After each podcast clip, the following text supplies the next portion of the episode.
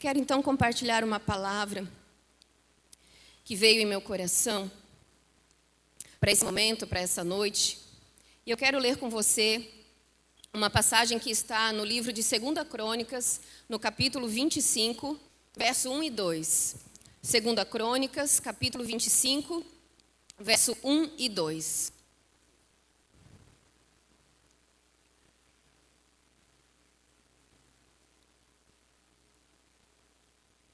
Era Amazias da idade de 25 anos quando começou a reinar e reinou 29 anos em Jerusalém. Sua mãe se chamava Jeoadã de Jerusalém. Fez ele o que era reto perante o Senhor, não porém com inteireza de coração. Fez ele o que era reto perante o Senhor, não porém com inteireza de coração. Amém. Até aqui um jovem, um jovem que começou a reinar com 25 anos. E a história diz que ele reinou por um período de 29 anos. Mas no final do seu reinado, no final da sua vida, o relatório que, que se tem desse homem é exatamente esse: de que ele fez o que era reto perante o Senhor, mas não de todo o coração, não com inteireza de coração. Então, esse texto nos faz pensar da possibilidade de servir ao Senhor, de fazer o que é certo, mas ainda assim não ser de todo o coração. Você consegue imaginar no final da vida de uma pessoa ter esse relatório, ter esse diagnóstico? Ele reinou 29 anos, mas não foi de todo o coração. Ele foi um líder de pessoa, de pessoas, mas não foi de todo o coração. Ele foi um pastor 29 anos, uma pastora, um missionário, um apacentador, mas não foi de todo o coração. Então nos mostra aqui, queridos, que não basta fazer a coisa certa. Tem uma motivação, tem uma maneira de fazermos as coisas, que é o que? De todo o coração. Por isso que Paulo vai dizer aos colossenses: tudo que fizerem, façam de todo o coração. Tudo o que fizerem, façam de todo o coração. Porque o que Deus pesa, o que Deus sonda é o coração. Amém? O que Deus deseja de nós é a nossa motivação e o nosso coração inteiro para Ele. Então, o título dessa mensagem é Inteireza de Coração. Eu não sei, eu espero que a maioria lembre, né, que integridade foi um dos valores que nós vimos no retiro. Amém? Quantos lembram aí? Nós vimos lá sobre integridade. Então eu quero trabalhar um pouco em cima desse tema, inteireza de coração. E em cima desse tema, eu vou desenvolver aqui com vocês três pensamentos, três pontos. E o primeiro pensamento se chama movido pelas circunstâncias. Vamos ler 1 Samuel no capítulo 15, verso 1. Disse Samuel a Saul. Aqui, queridos, Samuel é o profeta e Saul o primeiro rei da nação.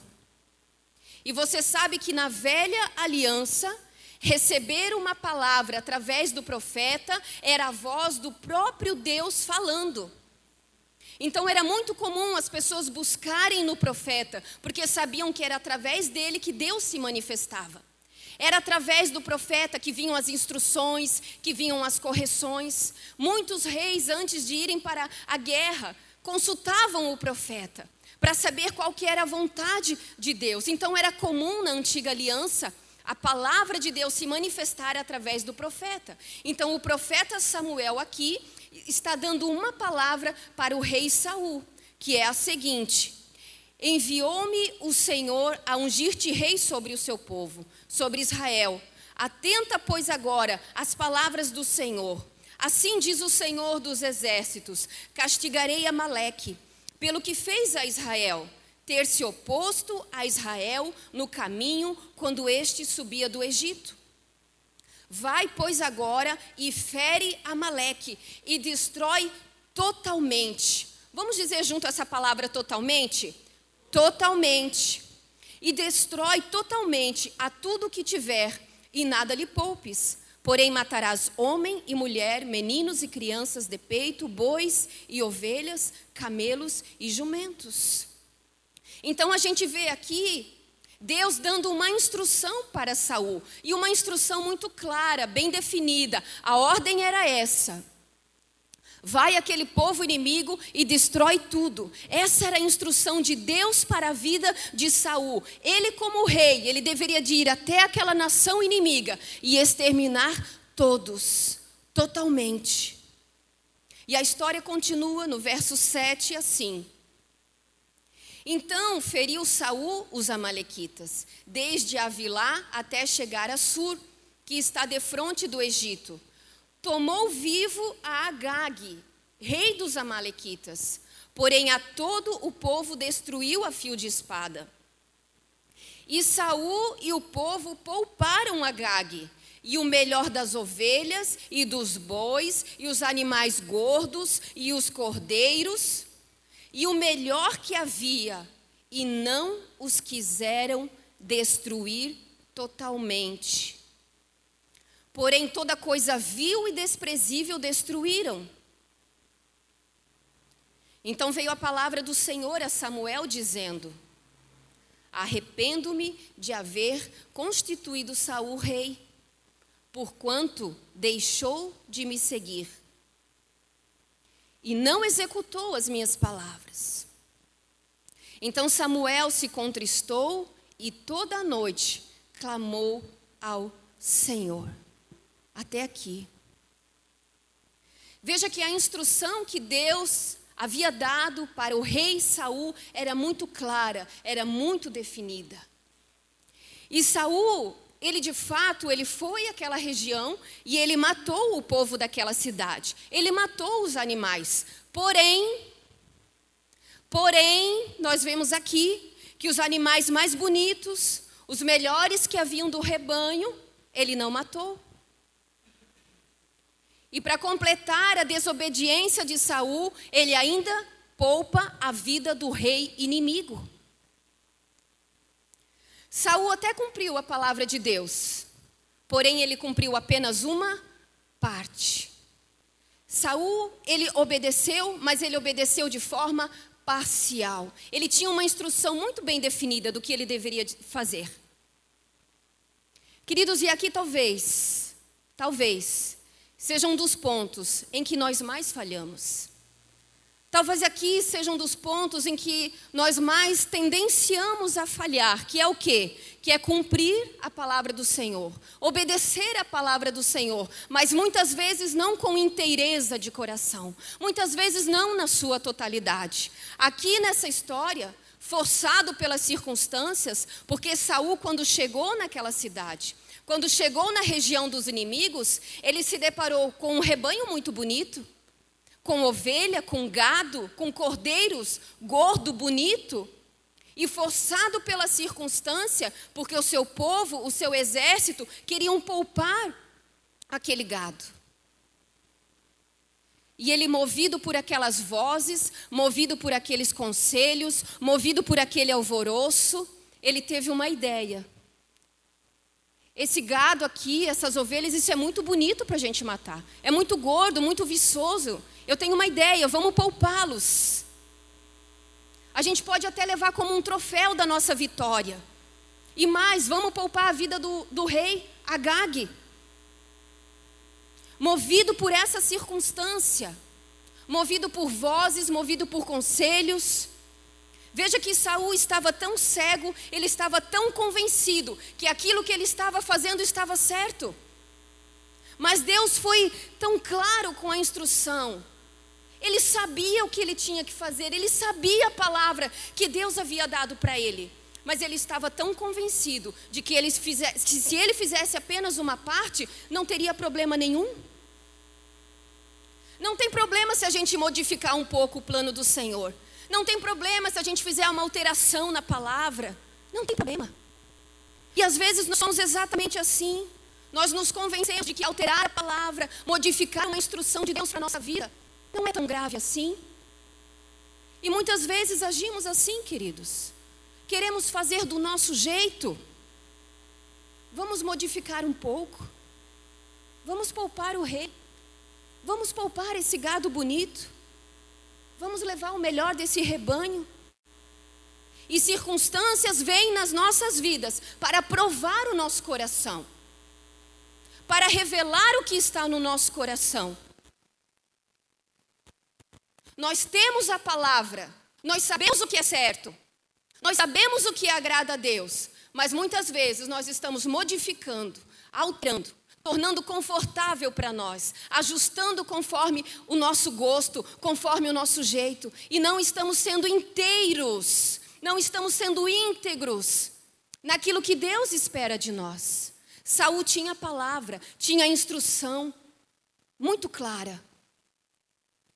Mas movido pelas circunstâncias, ele resolveu alterar, ele resolveu fazer do jeito deles, dele. Não é assim, queridos. Deus não quer que a gente venha fazer pela metade. Deus não quer que a gente altere a palavra dele. Ele não quer que a gente modifique para tirar vantagem em alguma coisa, para ficar favorável para nós em alguma coisa. Não é assim. Não é assim. Um homem que não foi íntegro, não foi completo,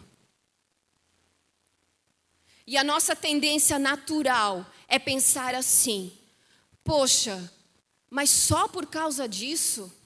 Isso é tão pequeno. Afinal de contas, ele foi tão corajoso, ele se levantou e ele foi até aquele exército, ele exterminou uma boa parte daquele povo. E a gente pensa assim: só por causa disso? Mas aos olhos do Senhor, o Senhor disse: Eu me arrependo de ter constituído Saul. Por quê? Porque ele não, ele deixou de me seguir. É isso o que Deus diz dessa situação. É isso aos olhos de Deus que essa situação.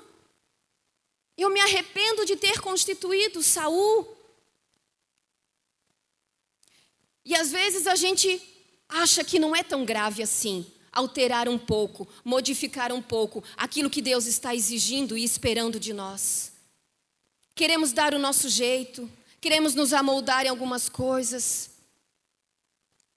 No verso 27, essa história diz assim: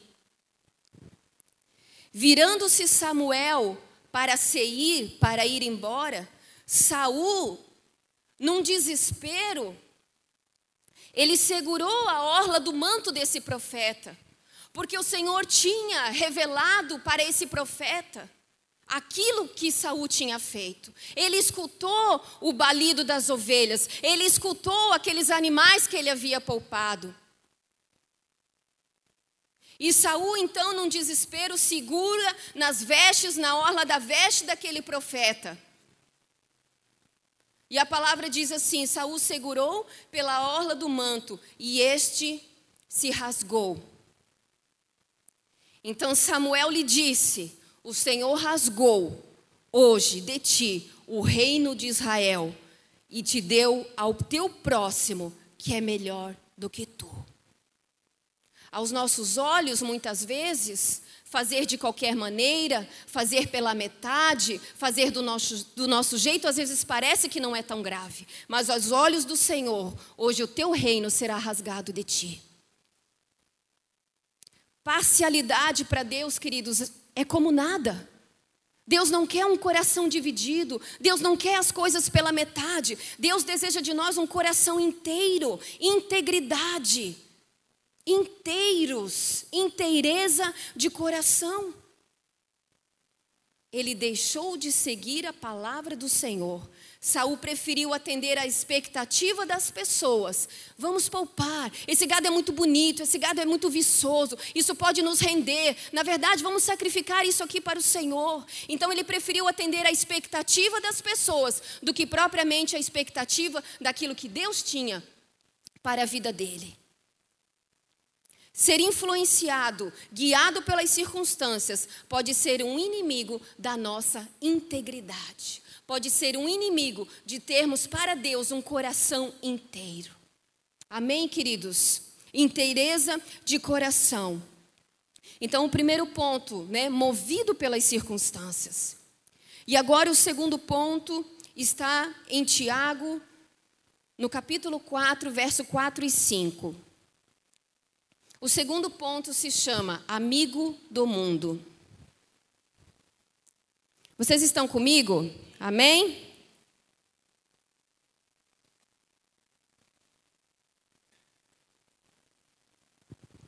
Então a gente viu que ser movido pelas circunstâncias e pelas situações, isso pode ser um inimigo muito perigoso para a nossa integridade.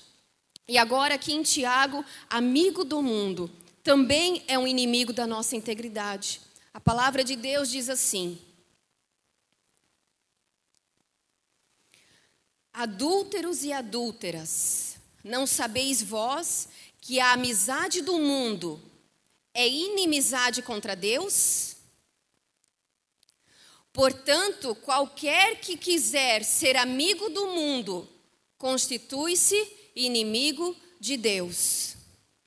Ou, ou cuidai vós em que em vão diz a Escritura, que o Espírito que em nós habita tem ciúmes?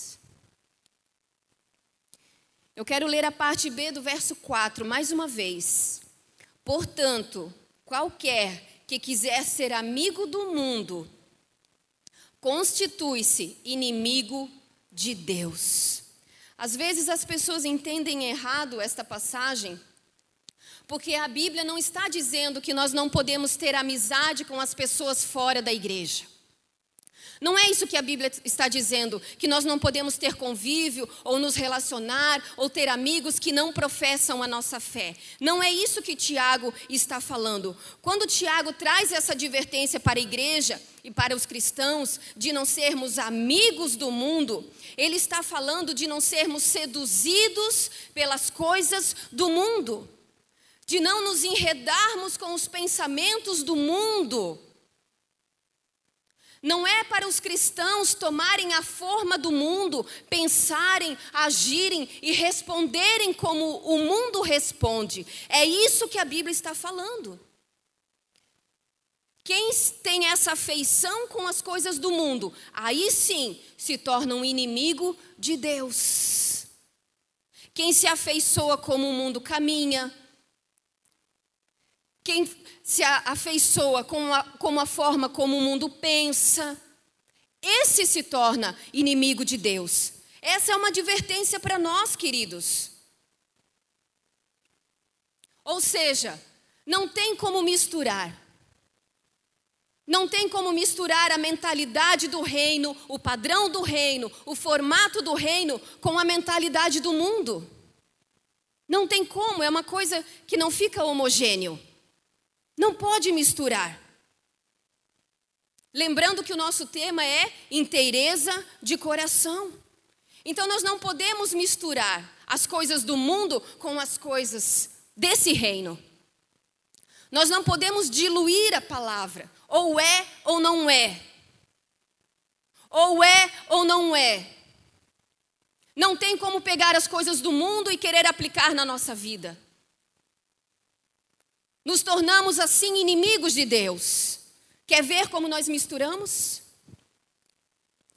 Quando eu seleciono algumas coisas da palavra, quando eu seleciono algumas coisas da palavra e vou adequar a minha vida a essas algumas coisas. Mas Deus não quer algumas coisas, Deus quer a totalidade. O Senhor está dizendo que não é para a gente poupar um pouco do gado. O Senhor está dizendo que não é para a gente poupar o rei. É para a gente cumprir a sua palavra no todo, na sua totalidade. Aleluia! Na sua totalidade. E muitas vezes nos comportamos assim. Nós selecionamos algumas coisas. Quer ver? Senhor, nas minhas finanças, o Senhor pode mexer. Nas minhas finanças, o Senhor pode acertar, pode consertar. Afinal de contas, eu quero um bom trabalho, eu quero uma boa escola para os meus filhos, eu quero paz na minha casa. O Senhor pode mexer. Agora, nessa mágoa que eu tenho com determinada pessoa, não, não, não, não, aqui eu não quero que mexa. Ou seja, nós reconhecemos Deus em algumas partes, mas em outras partes nós não reconhecemos. Nós selecionamos aquilo que nos convém, selecionamos aquilo que nos agrada. Em algumas áreas nós permitimos Deus mexer, mas em outras áreas nós não queremos que Ele mexa. E muitas vezes temos exatamente esse comportamento. Nós queremos as bênçãos da prosperidade. Nós queremos que o Senhor trabalhe em algumas áreas da nossa vida, mas em outras não permitimos Ele mexer.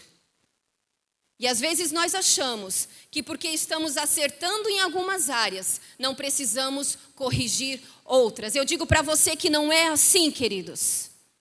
Não é porque nós estamos acertando em algumas coisas, nós não precisamos corrigir as outras.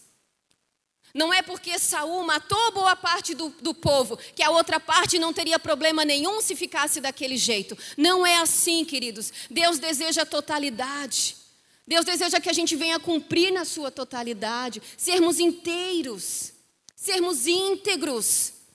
Não selecionar o que é bom para mim, o que é favorável para mim. Não, não, não. Não é assim.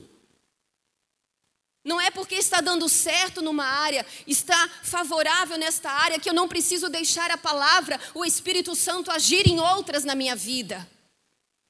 Precisamos entregar toda a nossa vida, todo o nosso coração. Amigos do mundo constitui-se inimigos de Deus. Quer ver outro exemplo como a gente dissolve a palavra, como a gente dilui a palavra?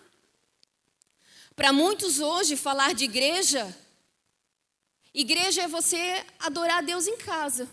Ah, vamos fazer um cultinho lá em casa. Vamos fazer um louvorzinho lá em casa. Tá bom, é mais confortável também. Mas não é assim que Deus estabeleceu. O que diz a palavra sobre isso?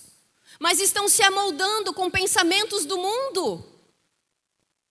Deus estabeleceu que eu e você precisamos uns dos outros, que nós precisamos congregar, que nós dependemos uns dos outros, que é para termos comunhão. Foi isso que Deus estabeleceu. Então não dissolva a palavra, não diminua a palavra. Aleluia! Vir aos cultos que seja de todo o coração, não seja por peso, não seja por obrigação, mas venha e venha de todo o coração. Na verdade, o culto nós já preparamos lá na nossa casa. Quando eu descanso à tarde, quando eu preparo o meu dia, eu já estou me preparando para o culto, para não chegar aqui cansado, não chegar aqui afobado, distraído e não receber o que Deus tem. Então, o nosso culto, na verdade, já começa lá em casa. Aleluia!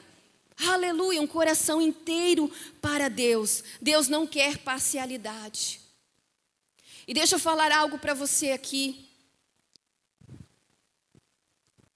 Pequenas exceções que fazemos nos levam a grandes desvios.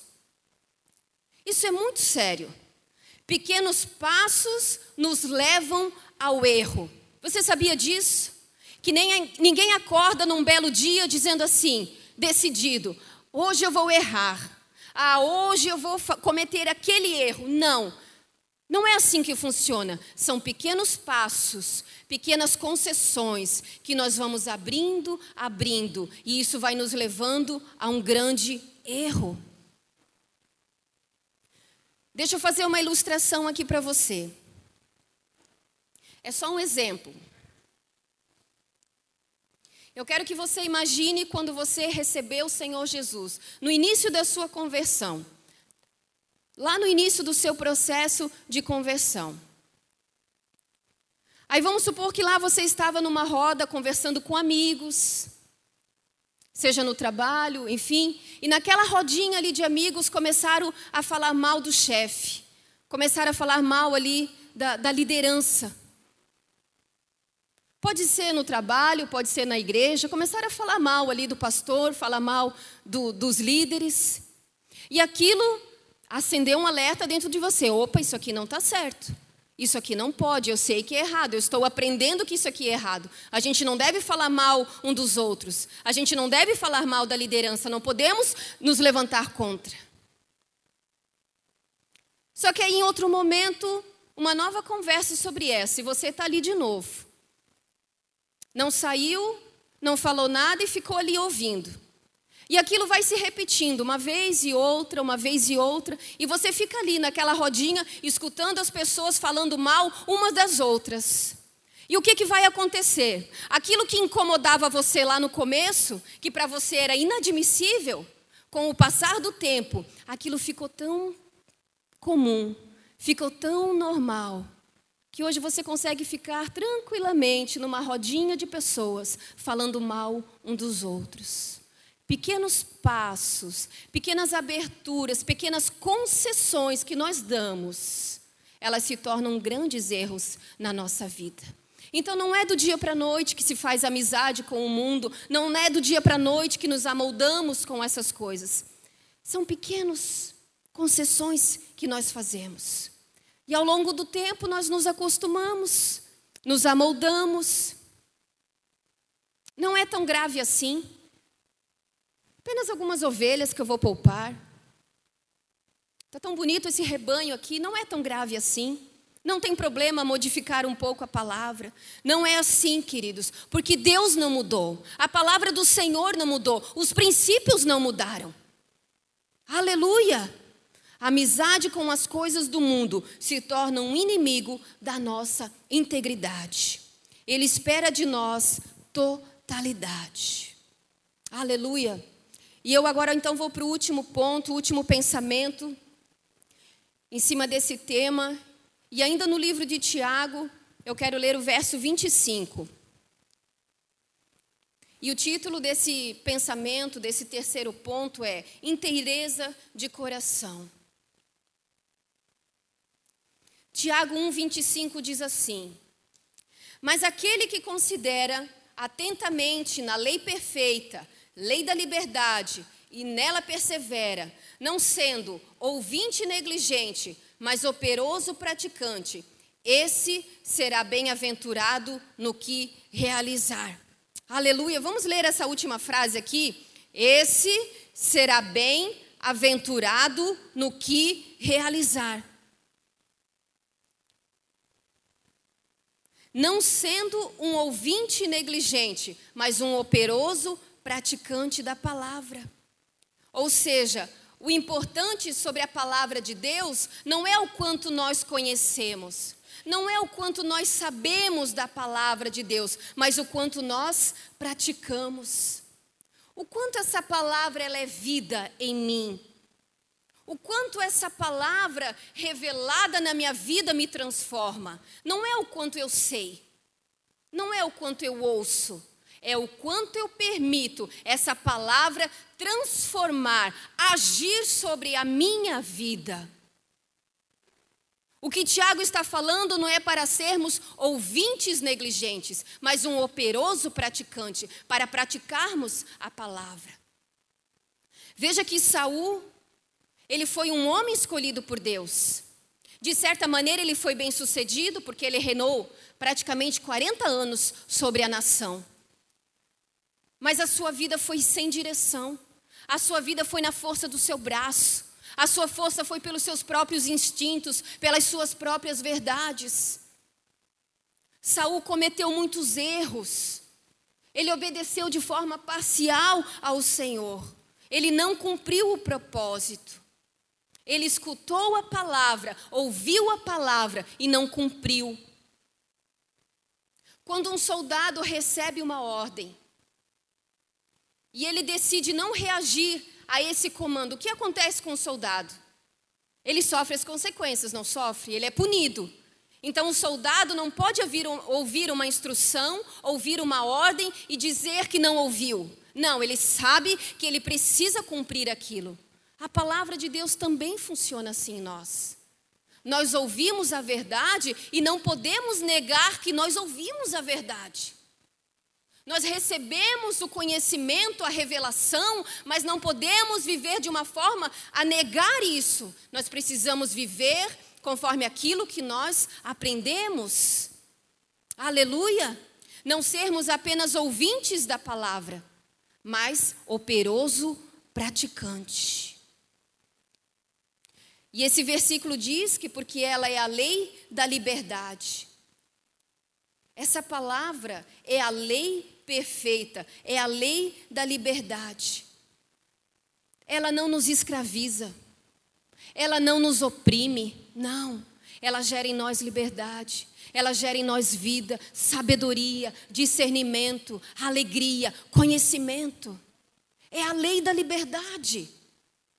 E ele termina esse verso dizendo que quem pratica a palavra, ele é o que? Nós lemos ali.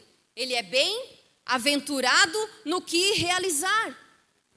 Praticar a palavra de Deus, cumprir a palavra, nos coloca nessa posição de sermos bem-aventurados naquilo que nós realizamos.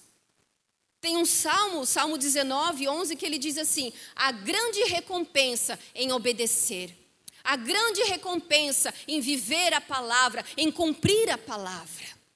Não sermos apenas ouvintes, mas um operoso praticante da palavra. Aleluia. Então, queridos, não é o quanto nós sabemos, mas é o quanto nós praticamos da palavra. O próprio Senhor Jesus disse: Aquele que tem os meus mandamentos e os guarda, esse é o que me ama. Aquele que os guarda, aquele que os pratica, aquele que se converte, aquele que se amolda, é esse que me ama. Não é o que ouve e se limita apenas isso. Não, é o que pratica a palavra. Deus não quer o nosso coração parcial nossas atitudes parciais, nosso comportamento parcial. Aleluia. Queridos, eu e você, nós temos o auxílio do Espírito Santo, nós temos a ajuda do Espírito Santo. E quanto mais nós nos rendemos a esse agir do Espírito Santo, quanto mais nós nos rendemos à ação do Espírito Santo em nós, mais semelhantes ao Senhor nós seremos. Nós vamos conseguir corrigir coisas na nossa vida que precisam de correção, ajustes na nossa vida que precisam de ajuste. Quanto mais nós nos rendermos ao Espírito Santo, nós temos esse auxílio, nós temos essa ajuda em nós, ele habita em nós. Aleluia. Amém, queridos. Você pode se, co se colocar de pé, por gentileza? Eu quero fazer uma declaração aqui sobre a sua vida.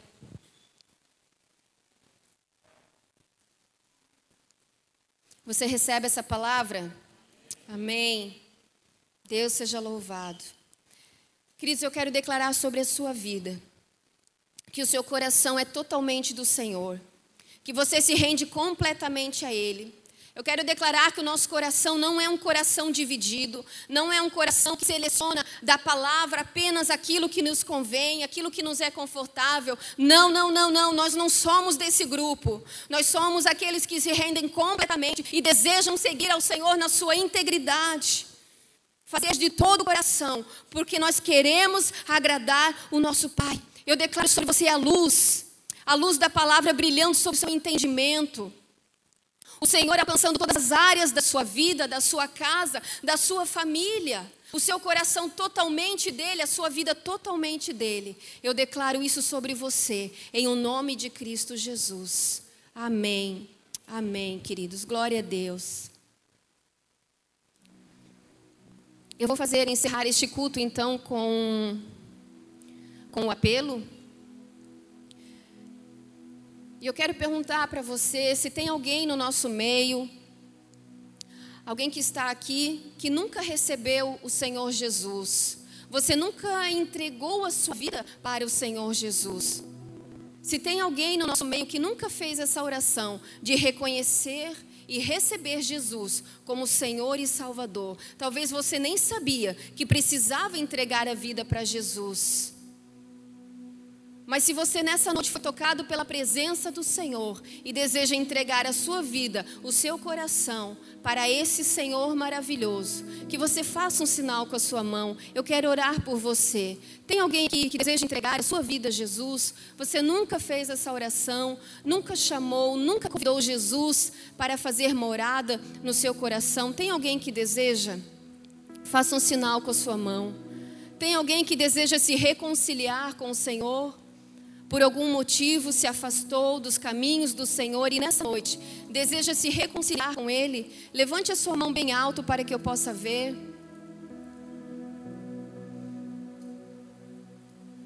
Amém. Eu acredito que todos têm a certeza da salvação. Que você não vá para casa com dúvida. Que você não vá para casa carregando esse peso, essa dúvida. Tem alguém que precisa se reconciliar com o Senhor, que se afastou dele e hoje quer fazer essa oração. Tem alguém que deseja entregar a sua vida a Jesus? Amém. Amém. Pai querido, eu quero louvar a Ti, Senhor, por essa noite.